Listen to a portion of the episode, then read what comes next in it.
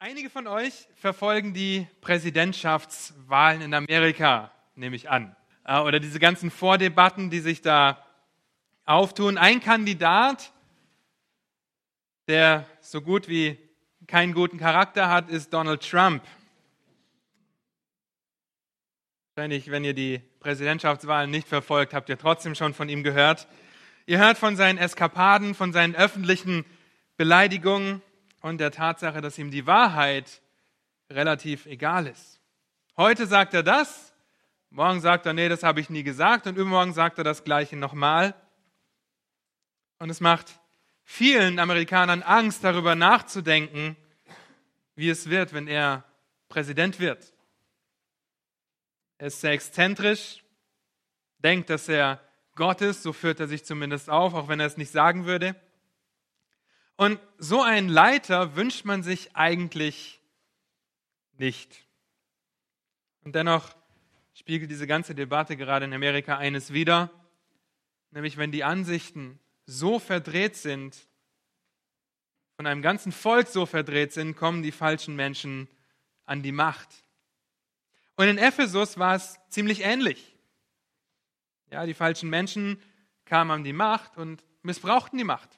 Wir lesen im ersten Kapitel von 1. Timotheus, vom ersten Timotheusbrief, dass sie stritten, dass sie sich erhoben haben, dass sie sich mehr um egoistische Belange kümmerten.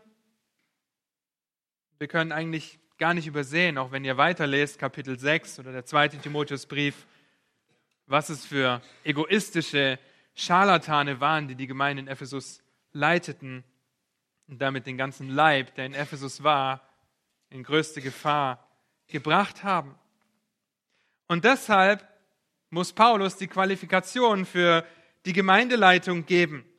Er muss einschränken, wer denn für den Dienst eines Hirten qualifiziert ist oder nicht. Und wir sind in 1 Timotheus Kapitel 3 angekommen. In den letzten Wochen haben wir uns immer wieder in den Bibelstunden damit beschäftigt, welche Charaktereigenschaften der Mann haben sollte, der nach einem Aufseherdienst trachtet und wie er sich in diesen Eigenschaften als untadelig erweisen muss.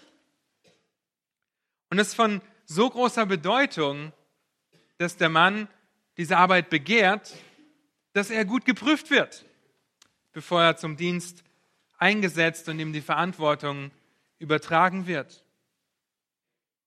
Wir haben die sexuelle Reinheit gesehen, dass der Mann eine Frau sein soll. Wir haben gesehen, dass er in Selbstbeherrschung geübt sein soll, nüchtern, besonnen, anständig. Wir haben den selbstlosen Dienst betrachtet, dass er lehrfähig und gastfreundlich sein soll, als Daniel uns diese Eigenschaften aufgezeigt hat. Letzte Woche haben wir betrachtet, dass Trunkenheit, Gewalttat, Streitsucht und Geldgier nicht im Leben eines Gemeindeleiters, eines Ältesten vorhanden sein sollen.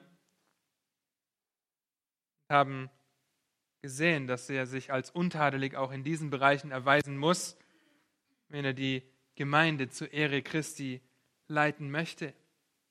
Und die einzig positive Eigenschaft letzte Woche war die, dass ein Hirte gütig sein soll. Und wir erinnern uns auch daran, dass all diese Eigenschaften hier im ersten Timotheusbrief so auf einen Ältesten angewendet werden, dass sie uns aber alle etwas angehen. Okay, nicht nur die Hirten oder diejenigen, die Hirten werden möchten. Und zu dieser Güte hat ein Football-Trainer, John Wooten, einige von euch kennen ihn vielleicht, er war sehr bekannt in den, äh, im letzten, in den letzten Jahren, hat zu dieser Güte Folgendes gesagt, Zitat, ein Gentleman ist jemand, der das Recht des anderen vor seinen eigenen Gefühlen berücksichtigt und der die Gefühle des anderen vor seinem eigenen Recht berücksichtigt. Kümmere dich mehr um deinen Charakter als um, ein, um dein Ansehen. Dein Charakter ist das, was du wirklich bist. Dein Ansehen bestimmt, besteht nur daraus, was andere von dir denken. Zitat Ende. Es geht um Charakter. Denn dein Ansehen wir kommen gleich noch dazu, dass wir ein gutes Zeugnis haben sollen, einen guten Ruf haben sollen. Aber dein Ansehen, dein Ruf kann ziemlich schnell hinüber sein, wenn du beispielsweise deinen Arbeitskollegen davon erzählst, dass du Christus liebst und ihnen das Evangelium beibringst, dann kann dein Ansehen ganz schnell kippen, aber dein Charakter bleibt bestehen. Und diese Güte zeichnet sich dadurch aus, dass du den anderen und sein Recht über deine Gefühle stellst, ihn höher achtest als dich selbst, oder dass du die Gefühle des anderen über dein eigenes Recht stellst, den anderen höher achtest als dich selbst, wenn es nicht um Sünde geht, wenn es nicht darum geht, dass gegen Gottes Wort verstoßen wird. Elf Charaktereigenschaften haben wir gesehen, in denen sich ein Mann, der nach dem Aufseherdienst trachtet, als untadelig erweisen soll. Und es geht jeden etwas an, auch dich und mich. Heute Morgen haben wir erst Römer 12 gelesen. Das sind Aufforderungen an alle Gläubigen, an jeden, der Christus als seinen Herrn und Retter bekennt. Und mit den Versen 4 bis 7, mit denen wir uns heute beschäftigen wollen, beginnt Paulus einen neuen Satz in diesem Abschnitt und zeigt auf, dass ein Ältester oder ein ältesten Anwärter ein vorbildliches Leben führen soll. In den Bereichen Familie, Reife und Ruf ein vorbildliches Leben führen soll. Und heute ist Pfingsten, die Entstehung der Gemeinde. Könnt ihr Apostelgeschichte 2, könnt ihr mal nachlesen. Und es ist die Geburt des Haushalts Gottes, die Geburt des Leibes Christi, die Geburt der Gemeinde.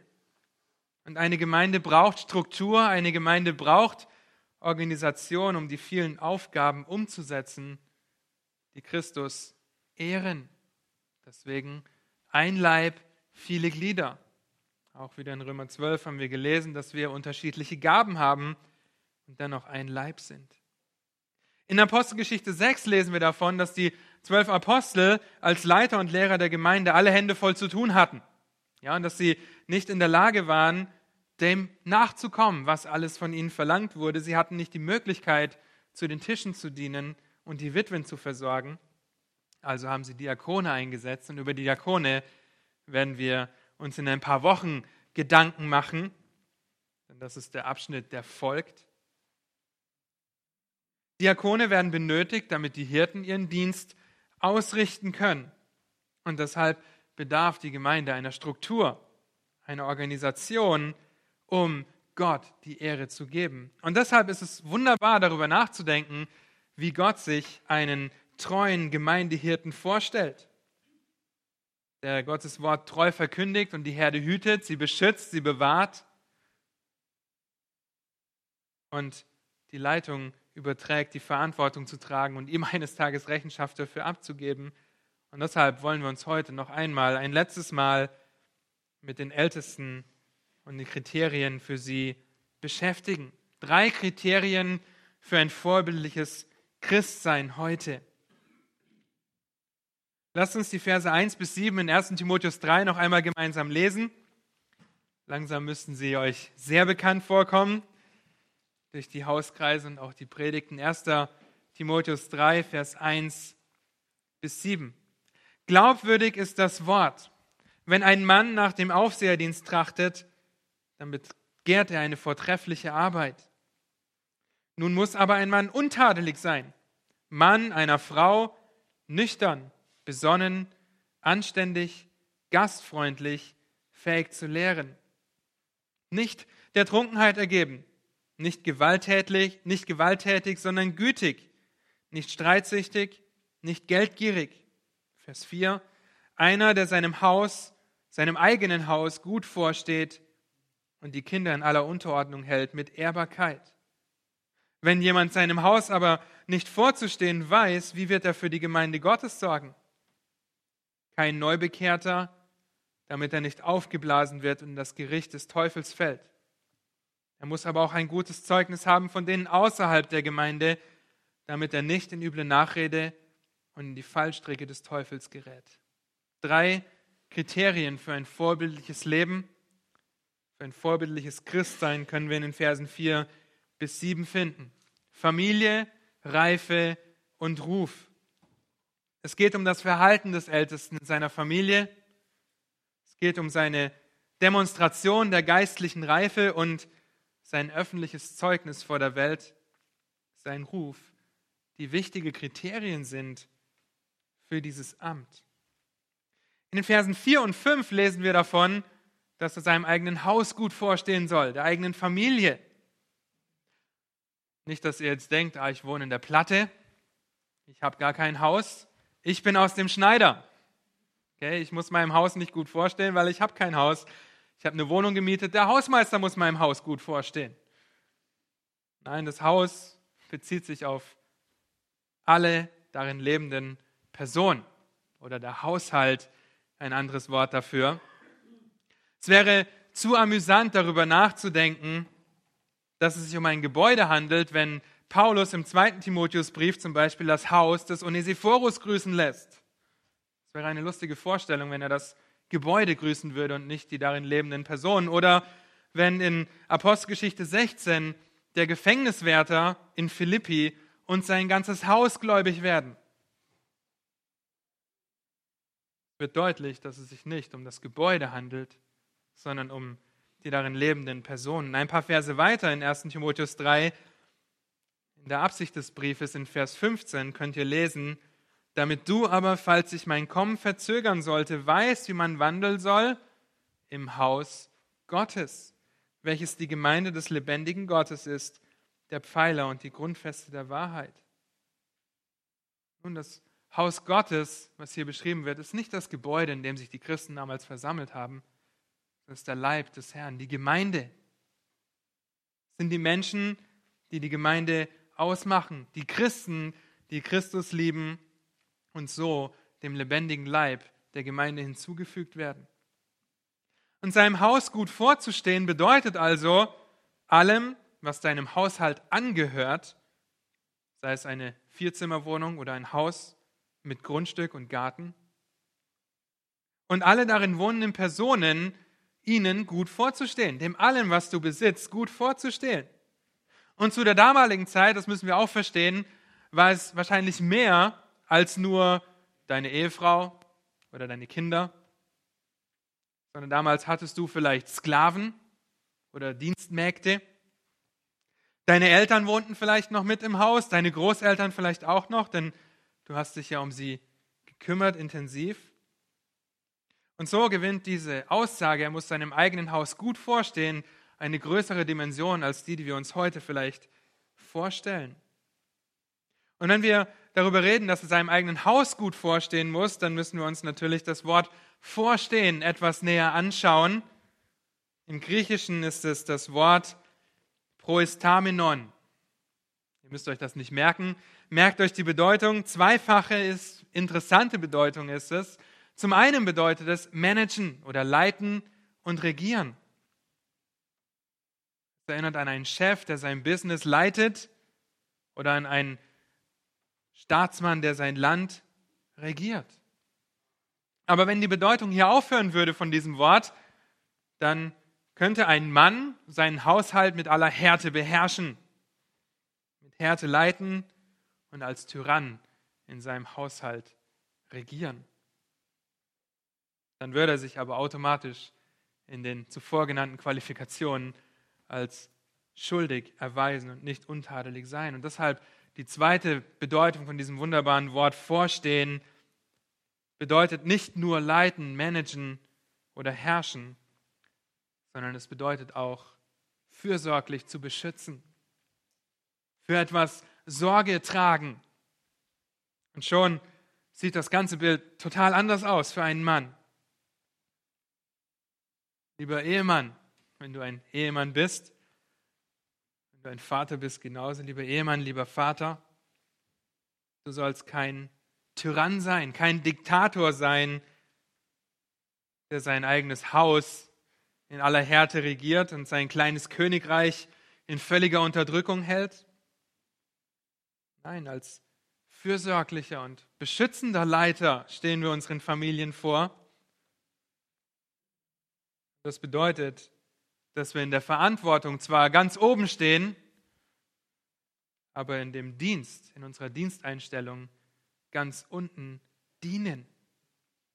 Es geht um dienende Leiterschaft. Du trägst die Verantwortung, die Gemeinde, äh, deine Familie, deiner Familie zu dienen.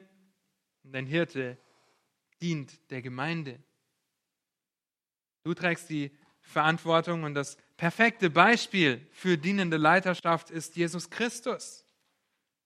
Die Fußwaschung kommt uns wahrscheinlich allen als erstes in den Sinn, wenn wir sehen, was dienende Leiterschaft bedeutet. Aber wir sehen dienende Leiterschaft in, seinem, in dem Höhepunkt seines Lebens, nämlich in seinem Tod am Kreuz. Er ist der Herrscher des Universums, er ist der, der alles zusammenhält, der alles regiert, lenkt und leitet und er dient und erniedrigt sich bis zum Tod am Kreuz. Der Menschensohn ist gekommen, um zu dienen, nicht um bedient zu werden. Ihn können wir nachahmen. In Lukas 22 streiten sich die Jünger darum, wer denn wohl der Größte unter ihnen ist. Ja, wenn, wir, wenn ihr Kinder habt, haben die sich vielleicht auch schon gestritten. Nein, ich bin der Beste und ich bin der Größte. Oder beim Kindergeburtstag, ich sitze neben dem Geburtstagskind. Nein, ich. Und so kommt Streit auf. Wer ist denn der beste Freund? Wer ist der Größte? Und Jesus antwortet ihnen so wunderbar. Lukas 22, Verse 25 und 26, da heißt es, die Könige der Heidenvölker herrschen über sie. Und ihre Gewalt, Gewalthaber nennt man Wohltäter. Der einen Seite wird beherrscht und die Könige, die denken, sie sind der Größte, die herrschen von oben herab. Ihr aber, sagt Jesus, sollt nicht so sein, sondern der Größte unter euch soll sein wie der Jüngste oder wie der Kleinste und der Führende wie der Dienende. Die Verantwortung liegt bei dir als Ehemann. Und dennoch müsste man, wenn man ein Organigramm aufstellt, es kopfüber aufstellen, weil du bist unten und dienst als Leiter und trägst trotzdem die Verantwortung. Genauso in der Gemeinde. Als Ehemann trägst du die Verantwortung für deine Frau, für deine Kinder. Du trägst sie dafür, wenn du bei der Arbeit bist und deine Frau die Kinder erzieht. Du trägst die Verantwortung dafür, wie eure Finanzen aufgestellt sind, wer das Budget für die einzelnen Posten aufstellt. Du trägst die Verantwortung dafür, ob deine Kinder ihr Zimmer aufräumen und bist dafür verantwortlich, deine Familie zu versorgen, sie zu beschützen und sie anzuleiten. Wie der Busfahrer letzte Woche, der die Richtung kennen muss, der wissen muss, wo es lang geht. Übrigens hat Markus mir da einen Link geschickt dass vor zwei Wochen tatsächlich das erste Mal in Berlin der Fall war, dass ein Busfahrer betrunken am Steuer saß. Davon wusste ich nichts. Okay. War amüsant, aber erschreckend zugleich. Wir müssen ein liebender Leiter sein, wie der Busfahrer die Richtung kennen, wissen, wo wir die Familie hinführen sollen. Das geht vor allem an euch Ehemänner, ihr merkt das schon. Und deshalb die Aufforderung von Paulus, einer, der seinem eigenen Haus gut vorsteht, das korrekt tut, das richtig tut. Aber wie können wir wissen, wie wir als Ehemänner unseren Haushalt gut und richtig leiten? Dazu brauchen wir die Anleitung der Schrift. Wir sind nicht die letzte Instanz, die alles Wissen hat, sondern die Schrift ist die letzte Instanz, denn sie ist von Gott gegeben. Und die Bibel zeigt uns auf, was es bedeutet, ein dienender, ein liebender, sich selbst aufopfernder Leiter zu sein. Und im weiteren Verlauf des Verses zeigt Paulus auf, wie sich gute Leitung im Haus auf eine Art und Weise zum Ausdruck gebracht wird, wie sie sich ausdrückt. Nämlich, dass er die Kinder mit aller Ehrbarkeit in Unterordnung hält. Beobachte die Kinder deines Ältesten. Dieter und Pascal sind heute nicht hier. Also hört gut zu und prüft auch sie. Ja, genauso wie ihr Daniel und mich prüfen dürft. Beobachte die Kinder deines Ältesten oder deines ältesten Anwärters und du siehst sehr schnell, wie er sein Haus leitet. Vor allem, wenn die Kinder älter werden. Sind sie gehorsam gegenüber der gottgegebenen Autorität? dem Vater und der Mutter. Ehre Vater und Mutter, ihr kennt das Gebot, das auch im Neuen Testament wiederholt wird.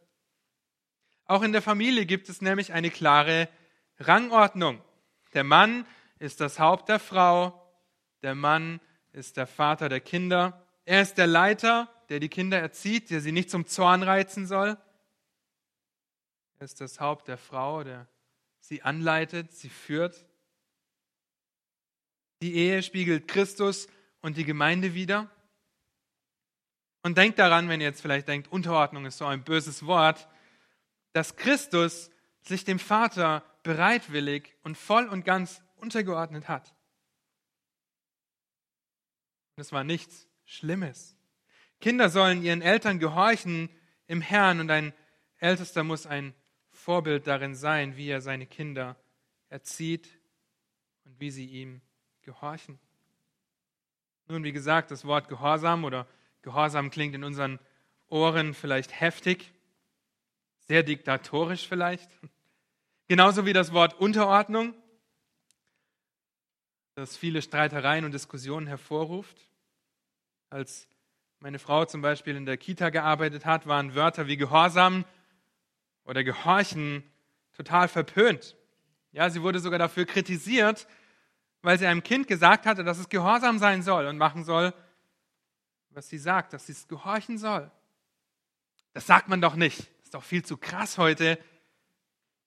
Man sagt heute, dass du auf mich hören musst. Ist im Endeffekt dasselbe gesagt, aber ein anderes Wort benutzt. Okay? Nicht Gehorsam, sondern hören, was dasselbe ausdrückt.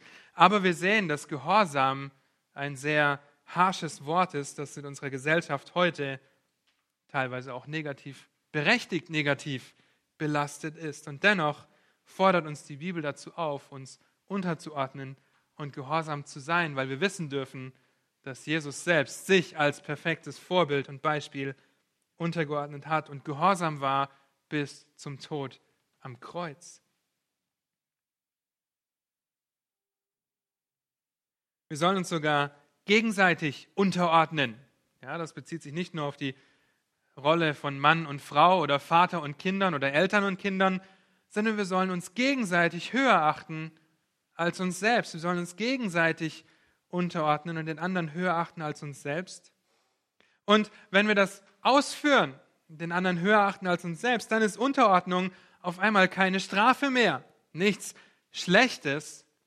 wenn du es als Vater liebevoll ausführst und deine Kinder erziehst, sie zum Gehorsam erziehst, dann ist es für deine Kinder auch nichts Schlechtes. Selbst wenn sie das in diesem Moment denken, dann wird es aber zu einer Herausforderung und nicht zu etwas Schlechtem. Es wird aber auch zu einer Herausforderung, wenn der Vater, der Mann, nicht mit aller Ehrbarkeit darin arbeitet und dient, die Kinder in Unterordnung zu haben, dass sie ihm gehorchen, denn er kann das genauso gut als Tyrann tun. Und deswegen ist es wichtig zu verstehen, dass dieses Vorstehen sich auf liebende Leiterschaft bezieht und sich das auch in der Erziehung deiner Kinder äußert. Wenn die Worte des Vaters zum Beispiel keine Wirkung zeigen, ja, und seine Kinder wahre Problemfälle sind, immer nur negativ auffallen, dann ist er für den Dienst als Ältester ungeeignet. Der Vater muss eine gute Beziehung zu seinen Kindern haben. Er sollte sie kennen, und zwar gut kennen, um ihnen zu helfen, sich fröhlich und freiwillig und bereitwillig unterzuordnen. Wenn ein Vater das gut tut, dann ordnen sich die Kinder auch gerne unter. Aber das geht nicht ohne Liebe, ohne Zeit, ohne Einsatz. Und deswegen meine Frage an dich, kennst du deine Kinder, wenn du Kinder hast? Kennst du sie und weißt du, wo du sie zum Zorn reizen kannst und das dann nicht tust? Kennst du ihre Stärken, ihre Schwächen, wie du und wo du ihren Glauben fördern kannst? Was ihre Interessen sind? Und hast du eine Beziehung zu ihnen? Kennst du deine Kinder? Und Erziehung, Kindererziehung ist, wie ihr wisst, ihr Väter seid, eure Kinder vielleicht sogar schon aus dem Haus sind, ist ein Langzeitprojekt. Ja, es ist nicht, ah ja, jetzt setze ich mich heute hin. Meine Tochter ist vorgestern eins geworden und habe eine Beziehung zu ihr nur heute. und dann hat sich das gegessen für die nächsten 15 Jahre.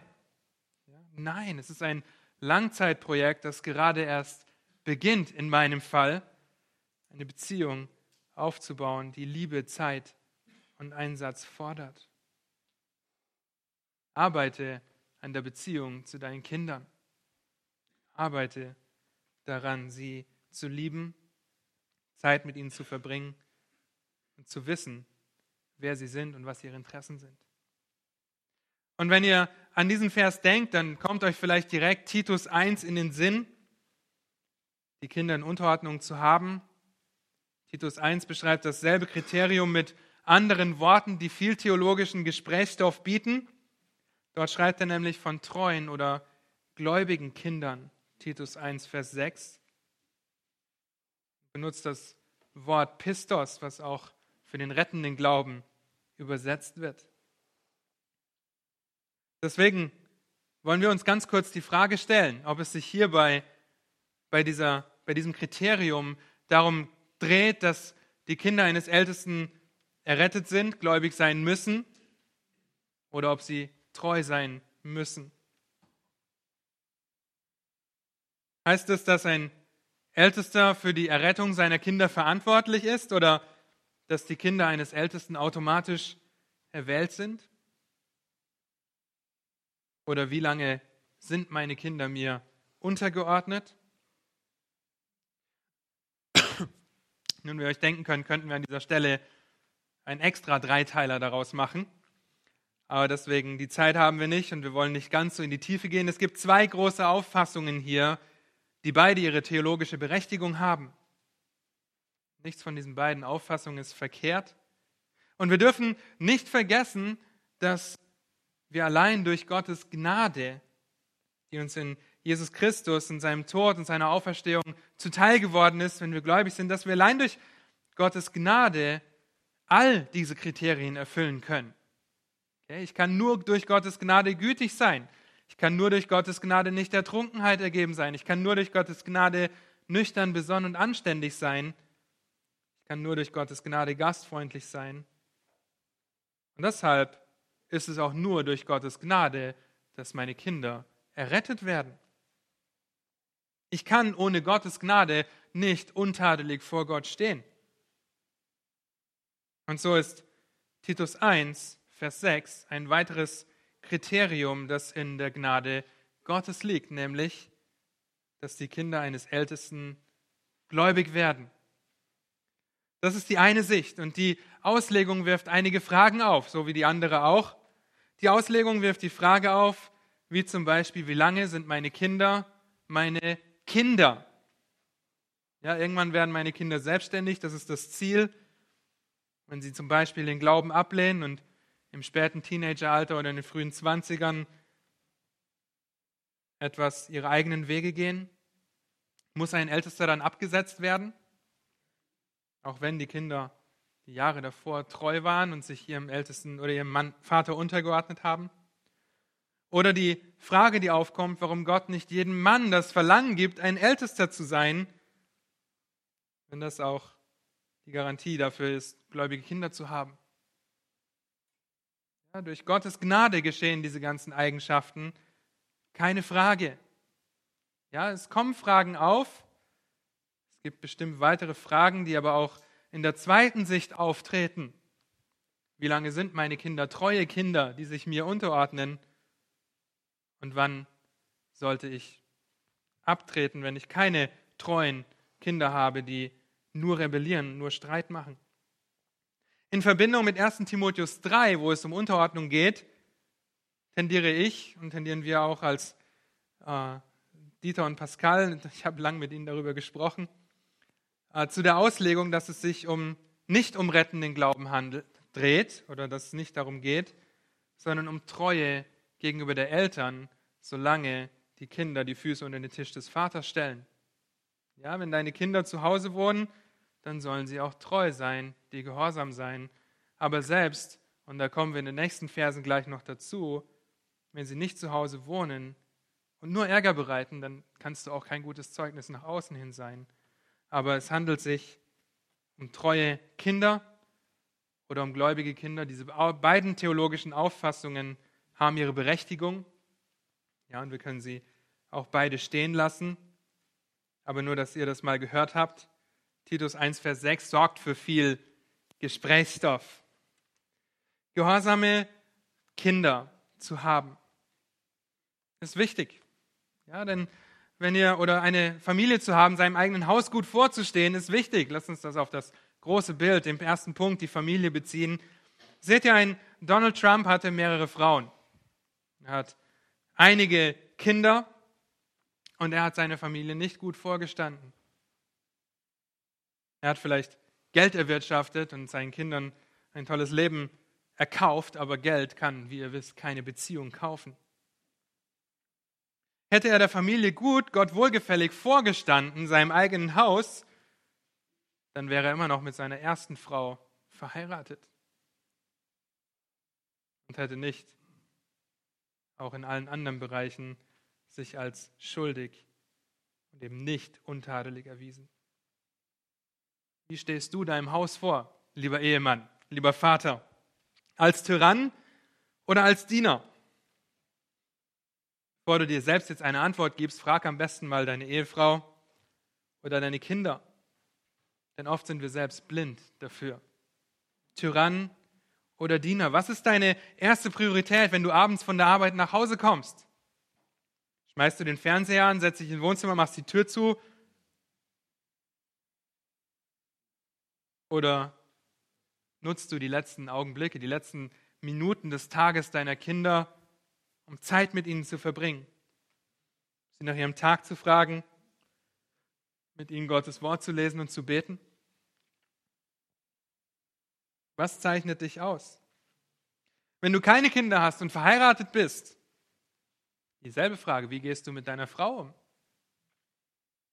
Unterstützt du sie, hilfst du ihr, wo du kannst, nimmst du dir Zeit für sie, um auch ihr eine, zu ihr eine gute und intensive Beziehung zu haben, die wichtiger ist als alles andere? Denn Paulus stellt die Frage in Vers 5. Ja. Wenn du deinem eigenen Haus nicht gut vorstehst, geht wieder an den Ältesten und ältesten Anwärter, wie willst du für die Gemeinde Gottes sorgen? Wie soll das gehen? Die Konsequenz des Versagens in diesem Punkt ist, dass ein Mann sich für den Dienst an der Gemeinde als Leiter disqualifiziert. Denn wenn er der kleinsten Einheit der Gemeinde nicht gut vorstehen kann, wie will er dem ganzen Leib gut vorstehen? Es ist wie bei den Schlittenhunden. Ihr habt alle schon Schlittenhunde gesehen, die auch am Schlitten angespannt sind. Die Huskies, diese wunderschönen Tiere. Und am Schlitten, die Schlittenhunde brauchen einen Leithund, einen Hund, der vorne rausgeht, der sagt, wo es lang geht, der aber auch auf das hört, was der Fahrer des Schlittens ihm ansagt. Es wäre schlecht, wenn dieser Schlittenhund einfach seinen eigenen Weg geht, ohne auf die Autorität des Schlittenfahrers zu hören. Es wäre schlecht, wenn der Hund, der der Leithund ist, den Schlittenfahrer gar nicht kennt und so einfach in irgendeine Richtung geht und den Hunden, die hinter ihm angekettet sind, nicht gut vorsteht. Wie bei Schlittenhunden in der Gemeinde. Es braucht einen guten Leithund, ja, der auf den Fahrer des Schlittens, auf den Oberhirten hört und die Richtung kennt. Es braucht einen Leithund, der sieht, wo es hingeht, wo es lang geht und der vorne eingespannt ist. Es wäre schlecht, wenn du als Ältester, als ältesten Anwärter kein guter Leithund bist. Es wäre schlecht, nicht nur für deine Familie, sondern für die ganze Gemeinde. Wenn du im Kleinen nicht treu sein kannst, wie willst du im Großen treu sein? Eine bekannte Frage, die Christus stellt. Und unser lieber Daniel hat dazu mal gesagt, wenn du nicht mal einen einzigen Stuhl hochheben kannst, ihr sitzt alle auf Stühlen, wie willst du drei Stühle hochheben, die gestapelt sind, wenn du nicht mal einen hoch bekommst. Du kannst nicht die Gemeinde leiten, wenn du deiner, Gemeinde, deiner Familie, deiner eigenen Familie nicht gut vorstehst. Und ihr Lieben, was zu Hause war, ist, dass es in der Gemeinde genauso wahr. Ein Ältester und auch ihr als Väter, ihr braucht dieselben Fähigkeiten für die Familie und für die Gemeinde. Ihr steht in der Verantwortung, Konflikte Gott wohlgefällig zu lösen, die Einheit in der Familie zu fördern, Liebe in der Beziehung, in den Beziehungen zu kultivieren und Dienstbereitschaft zu zeigen. Als Väter und als Gemeindeleiter. Wenn wir das nicht tun, dann sind wir nicht fit für den Dienst. Und deshalb lasst uns Männer schnell dabei sein, uns zu prüfen. Auch wenn du das Ältestenamt nicht anstrebst, nicht begehrst, auch wenn du vielleicht noch gar nicht verheiratet bist, denk darüber nach, wie du deine Familie leiten, beschützen und versorgen möchtest in einer Gott wohlgefälligen Art und Weise. Prüfe dich selbst, was du für ein Leiter für deine Familie bist, wie du deinem Haus gut vorstehst oder wie du ihm vorstehst. Es muss nicht unbedingt gut sein. Leitest du deine Familie in der Erkenntnis der Schrift an?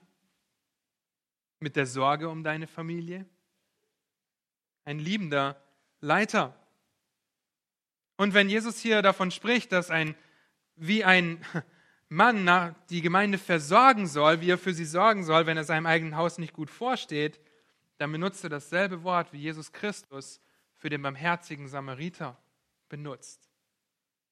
Erinnert euch an die Geschichte vom barmherzigen Samariter, der für den Unbekannten, für den Fremden sorgt, der ihn pflegt, der ihn gesund pflegt, der alles daran setzt, dass er wieder gesund wird, die Herberge bezahlt und sich selbst eigentlich total aufgibt. Trägst du diese Sorge für deine Familie? Sorgst du dich um die Finanzen, das Wohlergehen, den Besitz und den Schutz deiner Familie? Bitte sei ein guter Leiter deines eigenen Hauses und stehe deinem eigenen Haus gut vor. Die Familie ist das erste Kriterium für einen vorbildlichen Dienst, für ein vorbildliches Christsein, das uns alle etwas angeht. Und wenn wir den Text weiter betrachten, dann finden wir das zweite Kriterium, nämlich die Reife eines Hirtenanwärters oder eines Hirten. Vers 6. Kein Neubekehrter, damit er nicht aufgeblasen wird und in das Gericht des Teufels fällt. Heftige Worte. Kein Neubekehrter. Paulus benutzte das Wort, das wortwörtlich dafür verwendet wird, etwas frisch einzupflanzen. Also kein frisch eingepflanzter Zögling. Das ist ein wunderbares Bild für unser geistliches Leben. Ja, der Same des Wortes Gottes ist aufgegangen, beginnt zu wachsen. Ihr Lieben, das hat nichts mit deinem Alter zu tun.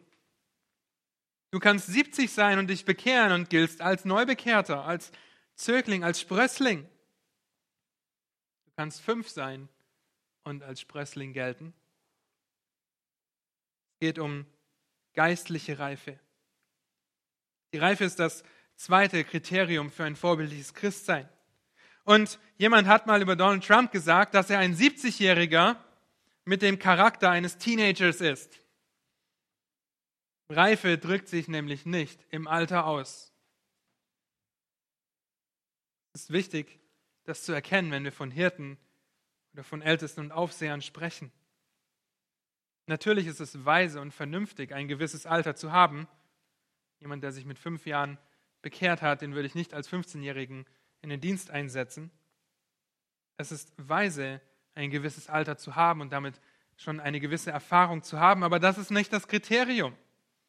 Es ist nicht das Kriterium, dass du ein bestimmtes Alter erlangst, sondern es geht um geistliche Reife. Denn Paulus fordert Timotheus zum Beispiel in Kapitel 4 auf, Vers 12 könnt ihr nachlesen, dass ihn niemand wegen seiner Jugend verachten soll, sondern dass er die Gemeinde weiterhin belehren soll und er ein Vorbild sein soll. Es geht um geistliche Reife. Timotheus war ein junger Ältester in der Gemeinde in Ephesus. Aber er war geistlich reif, er war kein Neubekehrter. Ein Neubekehrter, der noch nicht so lange gläubig ist, steht schneller in der Gefahr, sich selbst aufzublähen. Ich sage bewusst schneller, weil es ist nicht nur der Neubekehrte, der in der Gefahr steht, sich aufzublähen, stolz zu werden, sondern wir alle stehen in dieser Gefahr. Paulus macht deutlich, es geht darum, dass du nicht neu bekehrt bist, sondern geistlich, geistliche Reife an den Tag, Tag legst. Wenn er schneller dazu tendiert, stolz zu werden, weil er noch nicht so lange gläubig ist, dann würde seine, dann würde seine Einsetzung als Ältester nur dazu führen, dass er zu schnell aufgebläht wird. Dass er als Ältester den ältesten eigenen Feind unnötig anfeuert, nämlich den eigenen Stolz. Aufgebläht sein, dieses Wort hier bedeutet sowohl eingebildet sein als auch verblendet und töricht zu sein. Alles in einem Wort. Das ist eigentlich sehr gut. Eine sehr, sehr gute Beschreibung von eigenem Stolz. Wenn wir stolz sind, sind wir blind, sind wir töricht und sind wir eingebildet. Das ist mal eine ernüchternde Definition. Ja, die falschen Lehrer in Ephesus waren blind, töricht und eingebildet als Leiter in Ephesus. Sie waren vernebelt für die Wahrheit. Und Paulus warnt davor in Apostelgeschichte 20, dass Wölfe aus den eigenen Reihen auftreten werden, die die Gemeinde in die Irre führen. Die Schrift warnt immer davor, hochmütig oder stolz zu sein. Hochmut kommt vor dem Fall. Sprüche 16, Vers 18 steht das ganz deutlich. Gott widersteht dem Hochmütigen, dem Demütigen aber gibt er Gnade. Und es geht so schnell in diese Falle zu tappen, sich aufzublähen, stolz zu werden. Dazu müssen wir nicht mal Junggläubige sein oder Älteste einer Gemeinde. Es geht so schnell und deshalb betrifft es uns jeden, betrifft es uns alle. Und schaut euch nur die Auftritte und Reden und TV-Sendungen an, die Trump irgendwann mal gestartet hat und ihr stellt fest, wie hochmütig er ist. Ja, wie aufgebläht er ist, wie selbstverherrlichend er ist. Und hier kommt Sprüche 29, Vers 23 wirklich als sehr gute Beschreibung zum Tragen. Denn dort steht, der Hochmut des Menschen erniedrigt ihn. Wer hat eine hohe Sicht von Trump? Es gibt bestimmt einige Leute. Aber Sprüche 29, 23, der Hochmut des Menschen erniedrigt ihn, aber ein Demütiger erlangt Ehre. Hochmütiger erniedrigt sich selbst eigentlich sein Ansehen auch. Ein Demütiger aber erlangt Ehre. Aber was bedeutet diese Gefahr des Hochmuts? Was bedeutet diese Gefahr, in das Gericht des Teufels zu fallen? Wir wissen, dass der Teufel als Gottes größter Widersacher kein Richter ist. Ja, dass er nicht in der Lage ist, zu entscheiden, wie etwas vonstatten geht. Gott hat die Entscheidungsgewalt. Er ist der Richter. Er ist der, der sagt, wo es lang geht. Das sehen wir vor allem bei Hiob. An Hiob sehen wir aber auch, wie Gott den Teufel, den Satan als Werkzeug benutzt, um ihm Handlungsspielraum lässt.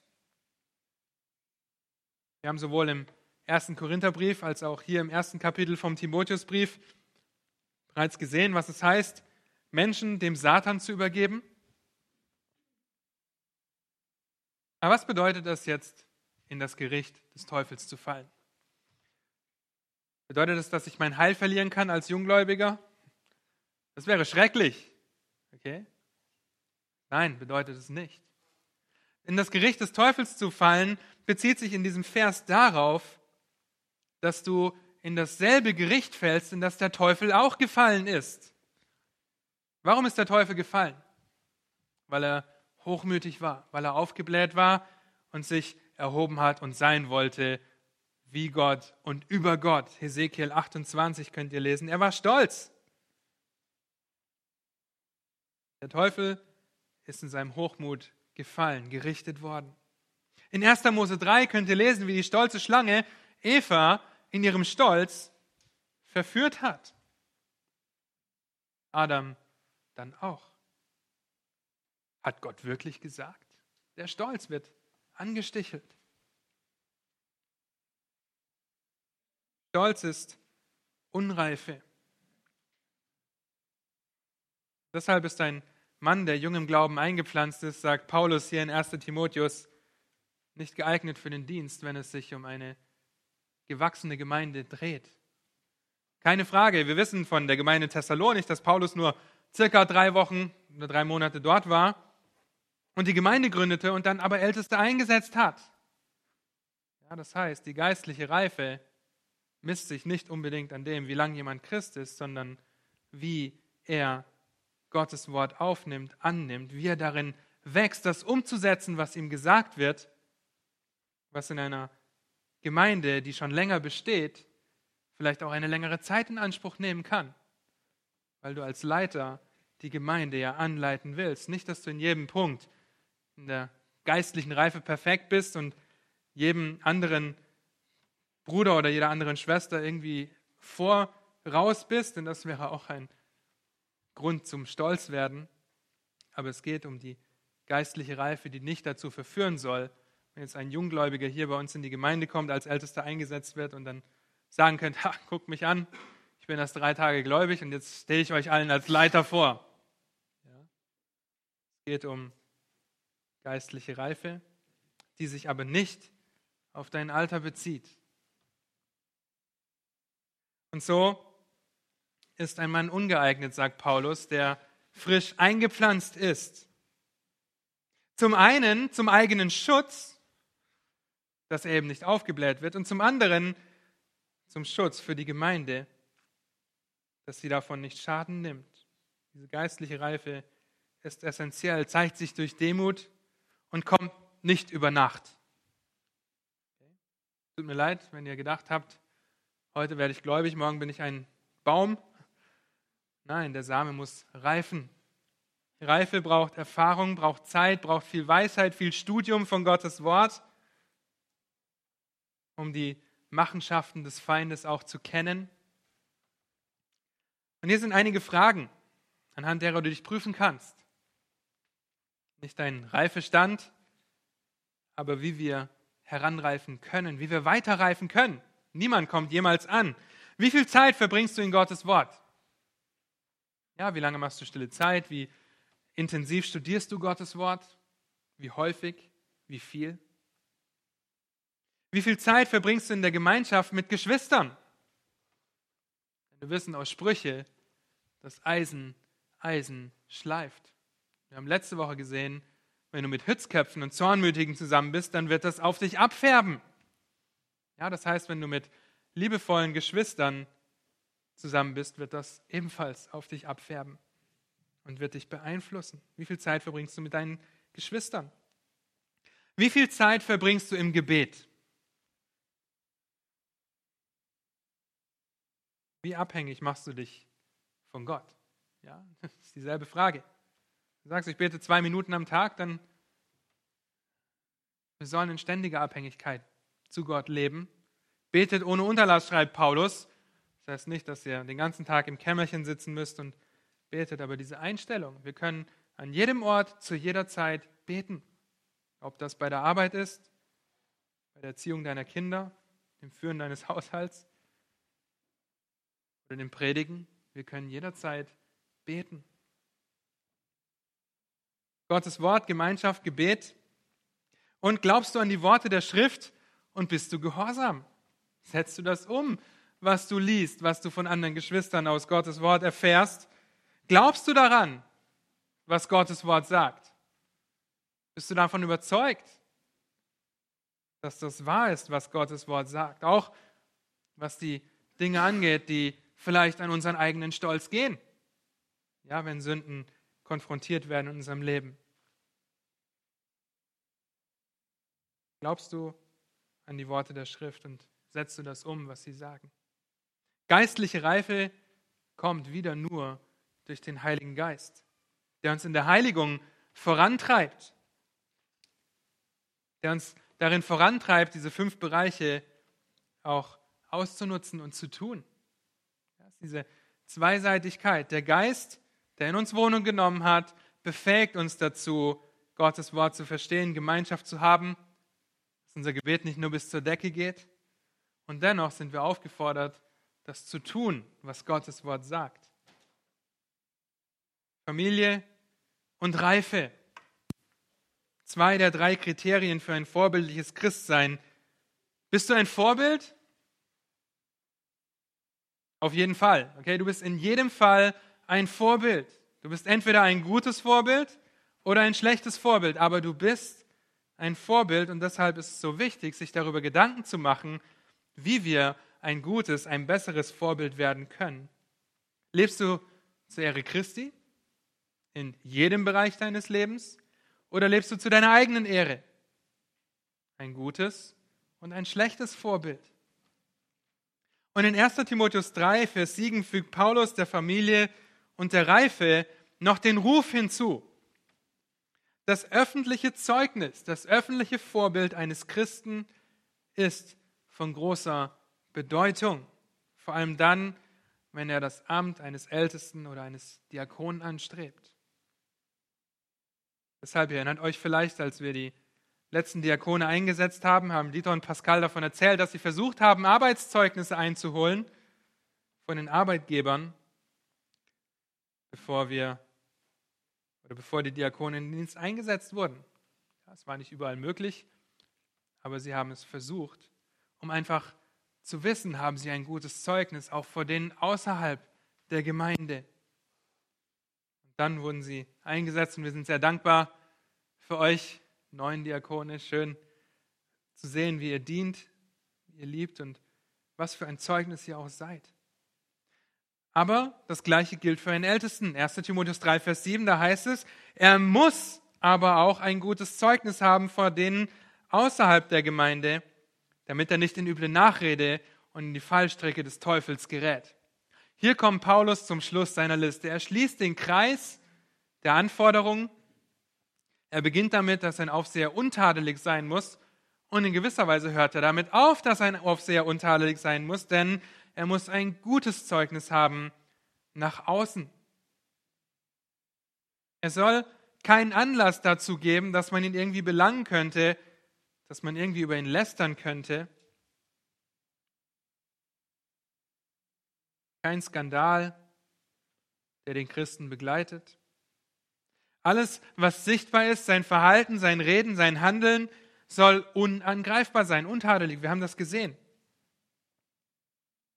Und es ist Paulus so wichtig, dass er das betont, nämlich mit den Worten, er muss und zeigt auf, dass es nicht belanglos ist, wenn man einen schlechten Ruf hat aufgrund von Sünde. Ein Pastor, der keinen guten Ruf hat, ist kein gutes Zeugnis für diejenigen, die nicht zur Gemeinde gehören Stell dir vor, du bist ein Ältester oder du hast einen Ältesten, bei dem dreimal die Woche die Polizei vor der Tür steht und klingelt, weil einer deiner erwachsenen Kinder wieder einmal mit Drogen oder völlig betrunken deine Adresse angegeben hat, wo er abgesetzt werden will, oder die Polizei eine Razzia durchführen muss, weil sie gegen deine Kinder ermittelt. Und die Nachbarschaft darüber Bescheid weiß, sie kriegt das ja mit. Es wäre kein gutes Zeugnis weil sie davon wissen, dass du gläubig bist. Dein Ruf wäre ruiniert. Und wenn ein Ruf aufgrund deines Glaubens ruiniert ist, aufgrund deines Bezeugens von Christus, dann ist es gut. Ja, erinnert euch an das Zitat vom Anfang. Der Charakter bleibt, der Ruf hängt davon ab, was andere von dir denken. Letztendlich ist Gott derjenige, der richtet. Letztendlich ist er derjenige, der beurteilt und wenn wir um des Glaubens Willens einen schlechten Ruf haben, dann ist das immer noch zur Ehre Gottes. Dennoch sollen wir ein Vorbild sein in den anderen, in jedem Bereich keinen Anstoß geben, wo wir Anreiz geben zum Lästern, zur üblen Nachrede, sei denn aufgrund deines Zeugnisses. Aber schaut mal, was Paulus den Kolossern sagt. In Kolosser 4, Vers 5. Da sagt er ganz ausdrücklich, nicht nur an die Ältesten, hört alle gut zu, an jeden, wandelt in Weisheit denen gegenüber, die außerhalb der Gemeinde sind und kauft die Zeit aus. Wir sollen ein gutes Zeugnis sein. Euer Wort sei allezeit in Gnade mit Salz gewürzt, damit ihr wisst, wie ihr jedem Einzelnen antworten sollt. Der Ruf ist wichtig, unser Zeugnis ist wichtig. Wenn wir dann aufgrund unseres Zeugnisses abgelehnt werden, dann sei das so. Aber wenn wir aufgrund dessen abgelehnt werden, dass wir nicht das leben, was wir lehren, was wir sagen, dass wir nicht danach handeln, was wir lesen, was wir erzählen, dann ist es schlecht, dann bist du kein gutes Zeugnis. Wenn ein Christ sagt, er ist Christ, aber nicht so lebt, ist er ein Anlass zu Spott und Hohn. Und wie will ein Leiter der Gemeinde so evangelisieren, wenn er einen gotteslästerlichen Lebensstil führt und dafür bekannt ist? Wie will er das tun, wenn er kein gutes Zeugnis nach außen hin ist? Und Ungläubige schauen in manchen Fällen sogar viel genauer hin als deine Geschwister, denn ein Gläubiger ist immer auf dem Präsentierteller der Gesellschaft. Ja, warum? Weil Gott in jeden Menschen das Wissen hineingelegt hat, dass es Gott gibt. Und somit wird ein Gläubiger in gewissem Sinn zum schlechten Gewissen für die Menschen um ihn herum. Als Gläubige sind wir immer auf dem Präsentierteller und fungieren als Gewissen, als schlechtes Gewissen für die Menschen herum. Eure Arbeitskollegen wissen ganz bestimmt, was alles falsch ist, was ihr macht. Ja? Selbst machen sie dasselbe. Aber so könnt ihr ein gutes Zeugnis sein in unserer Gesellschaft. Und wenn du ein schlechtes Zeugnis bist und nicht effektiv bist, ein gutes Zeugnis zu sein, dann bist du auch für weitere Dienste, für das Ältestenamt disqualifiziert. Üble Nachrede bedeutet in unserem Text nämlich wortwörtlich große Schande. Als Christ bringst du große Schande über dich und deine Geschwister, wenn du kein gutes Zeugnis bist. Wie viel mehr ein Leiter der Gemeinde? Es gibt endlose Geschichten von Leitern, die den Ruf einer ganzen Gemeinde ruiniert haben. Mark Driscoll und Mars Hill ist nur ein Beispiel dafür, wie ein Leiter seinen Ruf verloren hat durch ein schlechtes Zeugnis nach außen. Sein Ruf eher schlecht als recht war nach, der, nach einer Zeit. Und der Grund, warum der Ruf also wichtig ist, ist zum einen nicht in üble Nachrede zu fallen, keinen Anstoß zu geben zum Lästern, weil ihr nicht das lebt, was ihr sagt. Die zweite, der zweite Grund, warum der Ruf so wichtig ist, ist die Konsequenz der üblen Nachrede. Ja, und ihr kennt diesen Spruch, ist der Ruf erst ruiniert, lebt es sich ganz ungeniert. In die Fallstricke des Teufels zu geraten, ist wirklich gefährlich. Und du kannst ganz schnell dabei sein, bei deiner Arbeitsstelle ein anderes Gesicht aufzulegen wie in der Gemeinde. Denn ist dein Ruf erst ruiniert, lebt es sich ganz ungeniert. Ja, es ist wirklich gefährlich, in diese Fallstrecke, in diese Fallschlinge des Teufels zu geraten. Er ist ein listiger Jäger.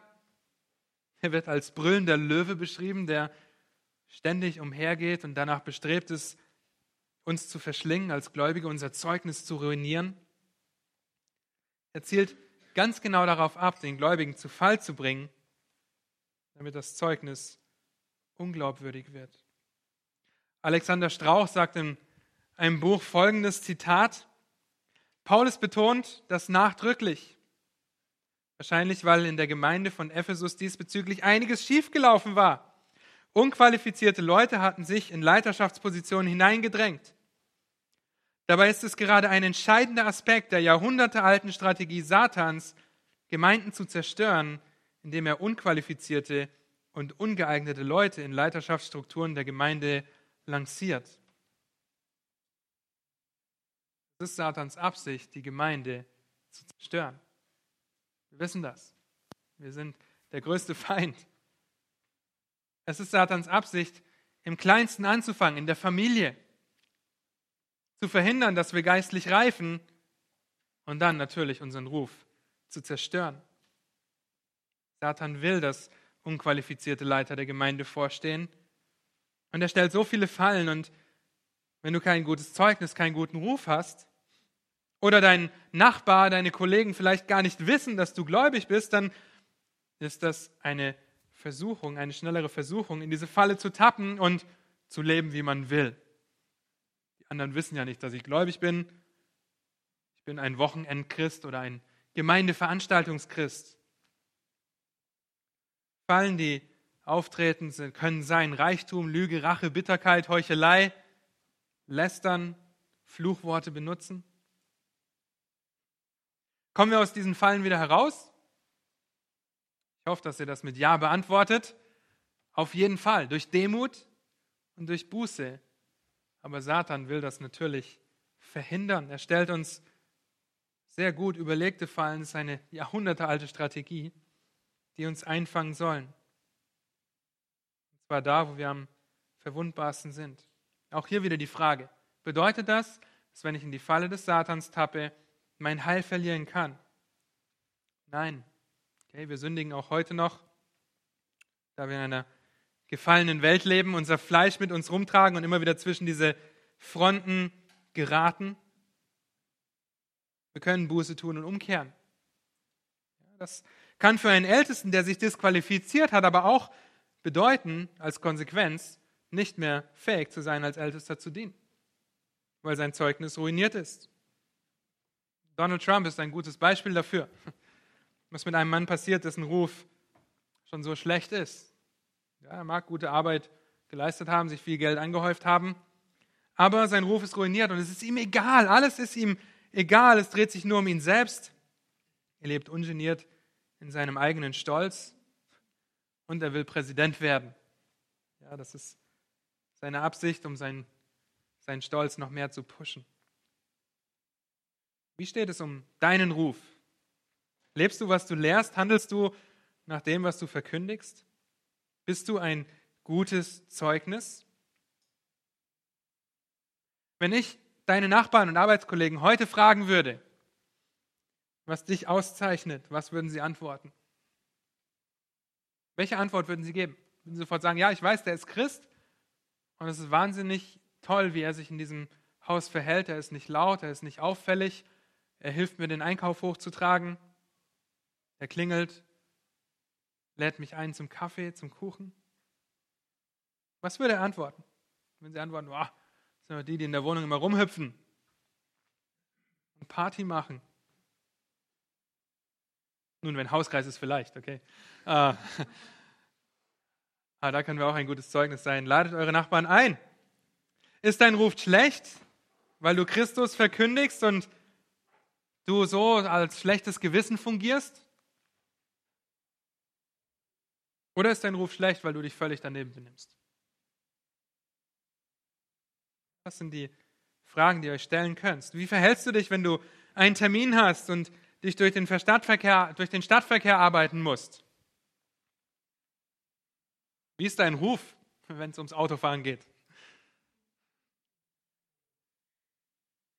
Wie verhältst du dich, wenn du beim Arbeitsamt drei Stunden warten musst, bevor du aufgerufen wirst? Obwohl du eigentlich einen Termin hattest, wohlgemerkt.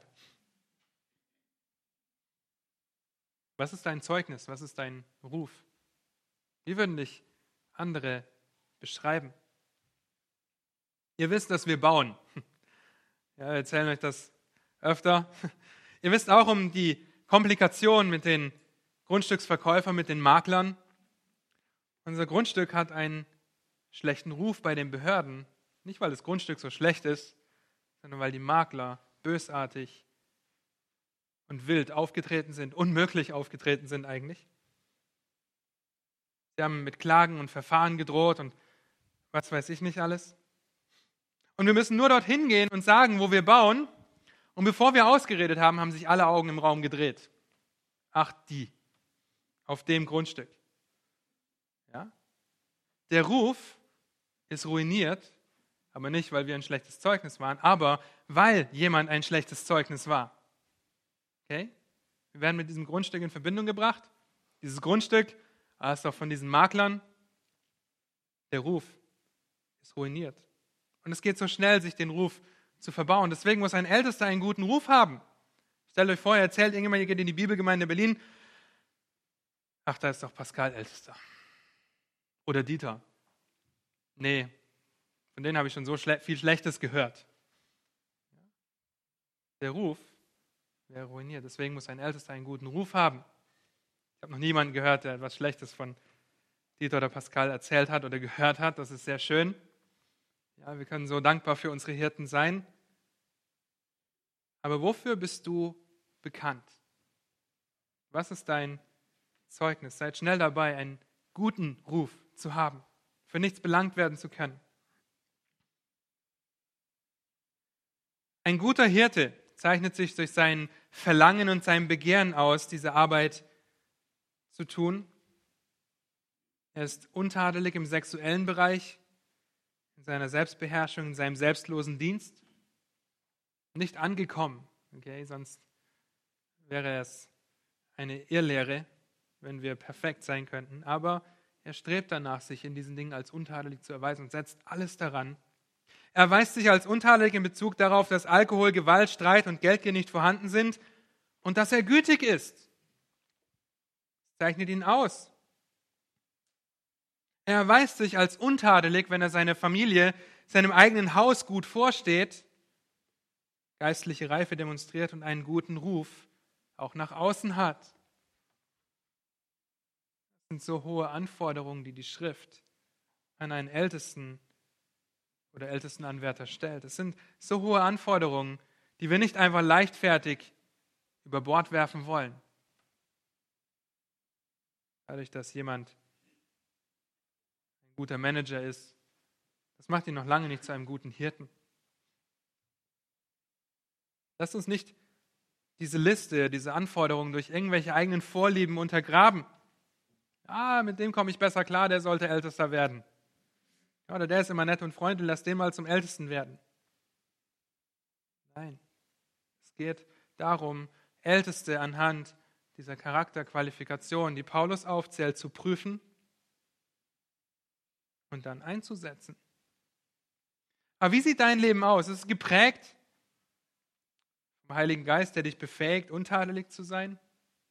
Auch wenn du das Ältestenamt nicht begehrst oder als Frau nicht innehaben wirst?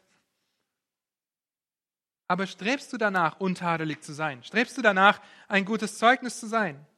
Deiner Familie, deinem Haus gut vorzustehen, deinem Besitz gut vorzustehen, auch wenn du alleinstehend bist, kannst du deinem eigenen Haus gut vorstehen.